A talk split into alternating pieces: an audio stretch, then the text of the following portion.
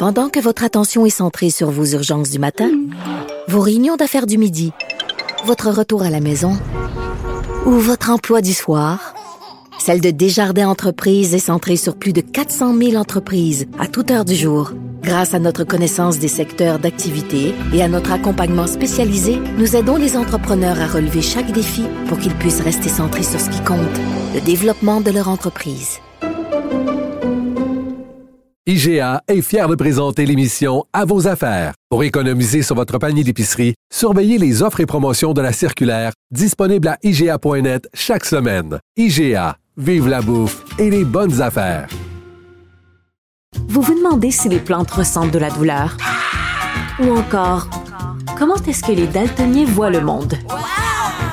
Le balado en 5 minutes est pour vous. Explorez la science, l'actualité et l'histoire en un temps record. La Feu, en collaboration avec le gouvernement du Québec, est fière de propulser la série Balado en 5 minutes. Ne laissez pas les questions sans réponse plus longtemps. En 5 minutes, disponible sur l'application et le site cubradio.ca. Le problème n'est pas là. Francis Gosselin. Ça sonne comme une arnaque. J'ai-tu une bonne logique, moi, là? Mario Dumont. Dis pas que c'est pour faire plus d'argent. La rencontre. Gosselin. Dumont. Bonjour Francis. Salut Mario. Alors, réforme de la construction, ça a été déposé ce matin par le ministre du Travail. Un des aspects qui va faire jaser, c'est dans les régions. C'est la, la plus grande flexibilité pour un travailleur de partir avec son équipe, sa main-d'œuvre et d'aller travailler dans une autre région. Effectivement, Mario. Puis tu sais, j'ai pas, euh, honnêtement, j'ai pas d'avis arrêté. Il y a sûrement euh, des gens qui voient des avantages là-dedans, puis il y en a probablement. Euh, ma seule inquiétude, ou tu sais, c'est là où il faudrait trouver des données plus probantes à ce sujet-là. Mais tu sais, dans les régions du Québec, il y a quand même euh, des salariés de la construction. Évidemment, la population est moins nombreuse que dans les grands centres que sont Montréal, Québec ou d'autres, le Gatineau, mm. Sherbrooke, etc. Euh, et donc, forcément, tu sais, des bricoleurs, des opérateurs de grues, etc. Tu sais, certains métiers très nichés, t'en as pas mille, tu sais, t'en as 4, 5, 6. C'est certain que si tu favorises et tu permets à des gens des grands centres de venir occuper ces postes-là, ben forcément, tu crées à quelque sorte, sais, du, du non emploi, le du chômage. Hmm. Puis, tu sais, c'est un peu particulier parce qu'évidemment, la CAQ, aux dernières élections, ont raflé euh, tout. Dans toutes les régions. Voilà. Fait que, tu sais, je me demande, euh, quelqu'un comme Stéphane Sainte-Croix en Gaspésie, ou Yves Montigny euh, en Côte-Nord, ou Daniel Bernard en Abitibi, tu sais, leurs électeurs, là, surtout les travailleurs de la construction, là, ils doivent pas être super contents de ben, voir. Euh, les... Bien encore une fois, je veux Ça dépend des régions. Hein, parce je, je, prends pas de parti là-dedans, Il y, a, des régions où, des régions où ça construit. Là. Fait que les, les équipes de la construction sont déjà dans le plein emploi.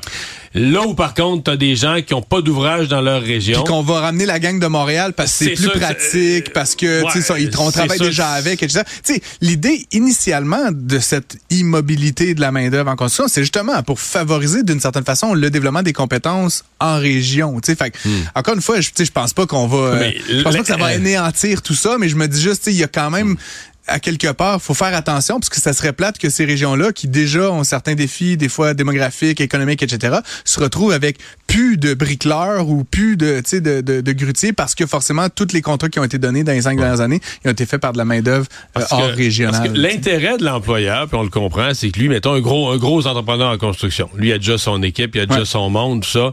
Fait que, si demain matin, mettons qu'il est de Sherbrooke, là, tu dis tu t'en vas travailler en Gaspésie, mais lui, son intérêt, c'est d'amener son monde. Ben il connaît ses méthodes, il connaît sa machine. Parce que s'il embauche un local, il peut être très bon, il peut être très, il peut être très moyen, puis il peut être têtu, puis il peut pas connaître le genre d'équipement. Il y a le même métier, mais il travaille pas c'est mêmes, la, même marque de machine. On comprend la logique, Mario, puis je, je, ne m'y oppose pas. Je fais juste dire, je pense qu'au Québec, on a ce défi particulier. Le territoire est grand, la population est très hmm.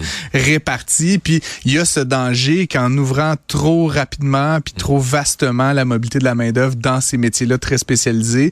Tu sais, puis je veux juste un autre élément là, qui m'a sauté aux yeux, parce que je m'intéresse beaucoup à, cette histoire-là. Mario, c'est une industrie qui, me fascine euh, particulièrement. Mais euh, tu sais, le travailleur moyen de la construction au Québec, il travaille un peu plus de 1000 heures par année. sais, fait que oui, dans certains jobs, les, surtout pour les compagnons, les salaires sont bons, là, 40, 45 dollars de l'heure. S'ils travaillaient à temps plein, ça serait des salaires pas loin de 100 000 Mais à la fin de l'année, en moyenne, un travail de la construction, 1000 heures. 1062 heures. Mais ça veut dire qu'à 40 heures par semaine, mettons, c'est 25 semaines. Ouais.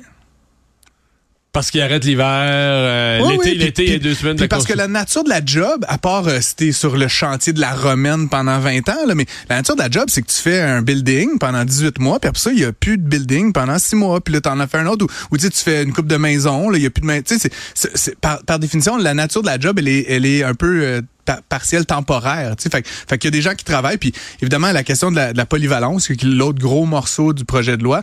euh, je pense que ce qu'on espère peut-être faire, c'est que ces gens-là qui, tombaient un peu en chômage ou en non-emploi, ben ils puissent un peu compléter à faire quelques heures de plus avec une job connexe à la leur. Mais encore une fois, je, je pense que c'est des indicateurs qu'il va falloir continuer de regarder très attentivement au Québec parce que là, on apporte de la nouvelle main d'œuvre au, marché là avec les AEP, avec l'ouverture des bassins, mais ultimement, si à la fin ça fait baisser ça à 1000 heures, à 900 heures, puis à 800 heures, on n'est pas On gagnant. fait, c'est vraiment tout ça là, que M. Boulet va, va devoir euh, veiller, puis la CCQ, puis tous les acteurs, évidemment. Euh, je pense que le projet de loi, en tout cas, encore une fois, si je peux, on en a parlé plusieurs fois déjà, mais c'est vraiment un projet qui va faire beaucoup plaisir beaucoup plus aux employeurs qu'aux syndicats là, tu sais, Ouais. dans, dans le, mais, mais dans moi, le split là-dedans, là, quand, quand je regarde employeurs-syndicats, Ouais. j'essaie de me retirer de ces deux groupes-là, puis de me dire qu'est-ce qui fait plaisir? Euh, au, au petit couple qui veut se faire construire une maison. Qu'est-ce qui me fait plaisir à moi, à moi, à Bibi, con- contribuable qui veut faire rénover ses écoles, ses hôpitaux? Ouais. C'est ça la question que j'essaie de me poser. Un dossier ce matin sur les pertes massives chez Nordvolt. On dit Ouais. Nordvolt présentement est une compagnie lourdement déficitaire. Est-ce normal à ce stade-ci de son évolution? Ben, c'est euh, notre collègue là, Sylvain Larocque qui a publié ça dans le journal de, de Montréal. C'est donc les, le rapport de la compagnie qui est suédoise, rappelons-le, qui a été déposé donc pour les neuf premiers mois de l'année dernière, là, les plus récents états financiers qui sont rendus disponibles. Ils ont fait une perte de 1,4 milliard de dollars canadiens. C'est quand même une somme conséquente. Hmm. Oui.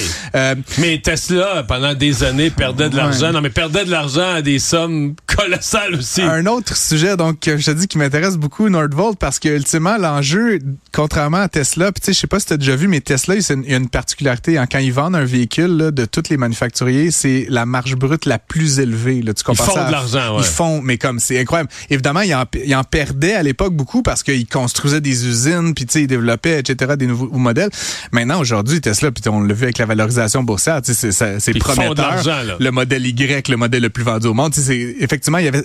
Alors que Nordvolt, puis encore une fois, là, je suis très fan de ce projet-là de manière générale, mais euh, les batteries, honnêtement, d'ici peu de temps, d'ici à ce que l'usine soit en fonction à- en Montérégie, c'est une commodité. Tu sais, tout le monde fabrique. C'est comme un boulon, là, tu comprends, avec un peu de chimie, là, sais, un petit peu plus complexe. Mais les marges là-dessus, Mario, ça va être des quelques points de pourcentage. Fait que si tu perds 1,4 milliard ou 2 milliards là, sur une base annualisée pendant plusieurs années, refaire cet argent-là, va falloir que tu fasses 100 milliards de chiffre d'affaires, tu sais, à coût de 4, 5, 6% de marge nette pour rentabiliser. Fait, encore une fois, ça, ça va être, je pense, difficile comme comme comme euh, comme suite des affaires. Puis déjà, ce qu'on entendait là, puis c'est qui est rapporté par Sylvain, c'est que non seulement ils font des pertes, mais en plus, là, il y a de plus en plus de leurs clients qui trouvent que ça prend du temps construire ces usines-là. Puis là, ils accumulent des retards. Puis là, fait que c'est notamment des clients qui vont peut-être se tourner vers un autre Mais en producteur. même temps, ils se mettent Euh, des délais vraiment courts. euh, écoute, Ouais, ben, pour livrer. euh, l'opportunité des batteries est maintenant. Tu sais, euh, puis euh, Elon Musk, là, personnage controversé, mais il l'a dit, euh, je pense la semaine dernière, là, la Chine, euh, tu sais, ils viennent, puis euh, puis ils viennent pas gentiment. Tu comprends? Ils veulent gagner, puis tu sais, le couteau entre les ils dents. ont là, du lithium dans le Ils ont pays, du ils ont tout, lithium, là. ils ont le, euh, BYD, le BYD a dépassé Tesla en nombre absolu de véhicules vendus.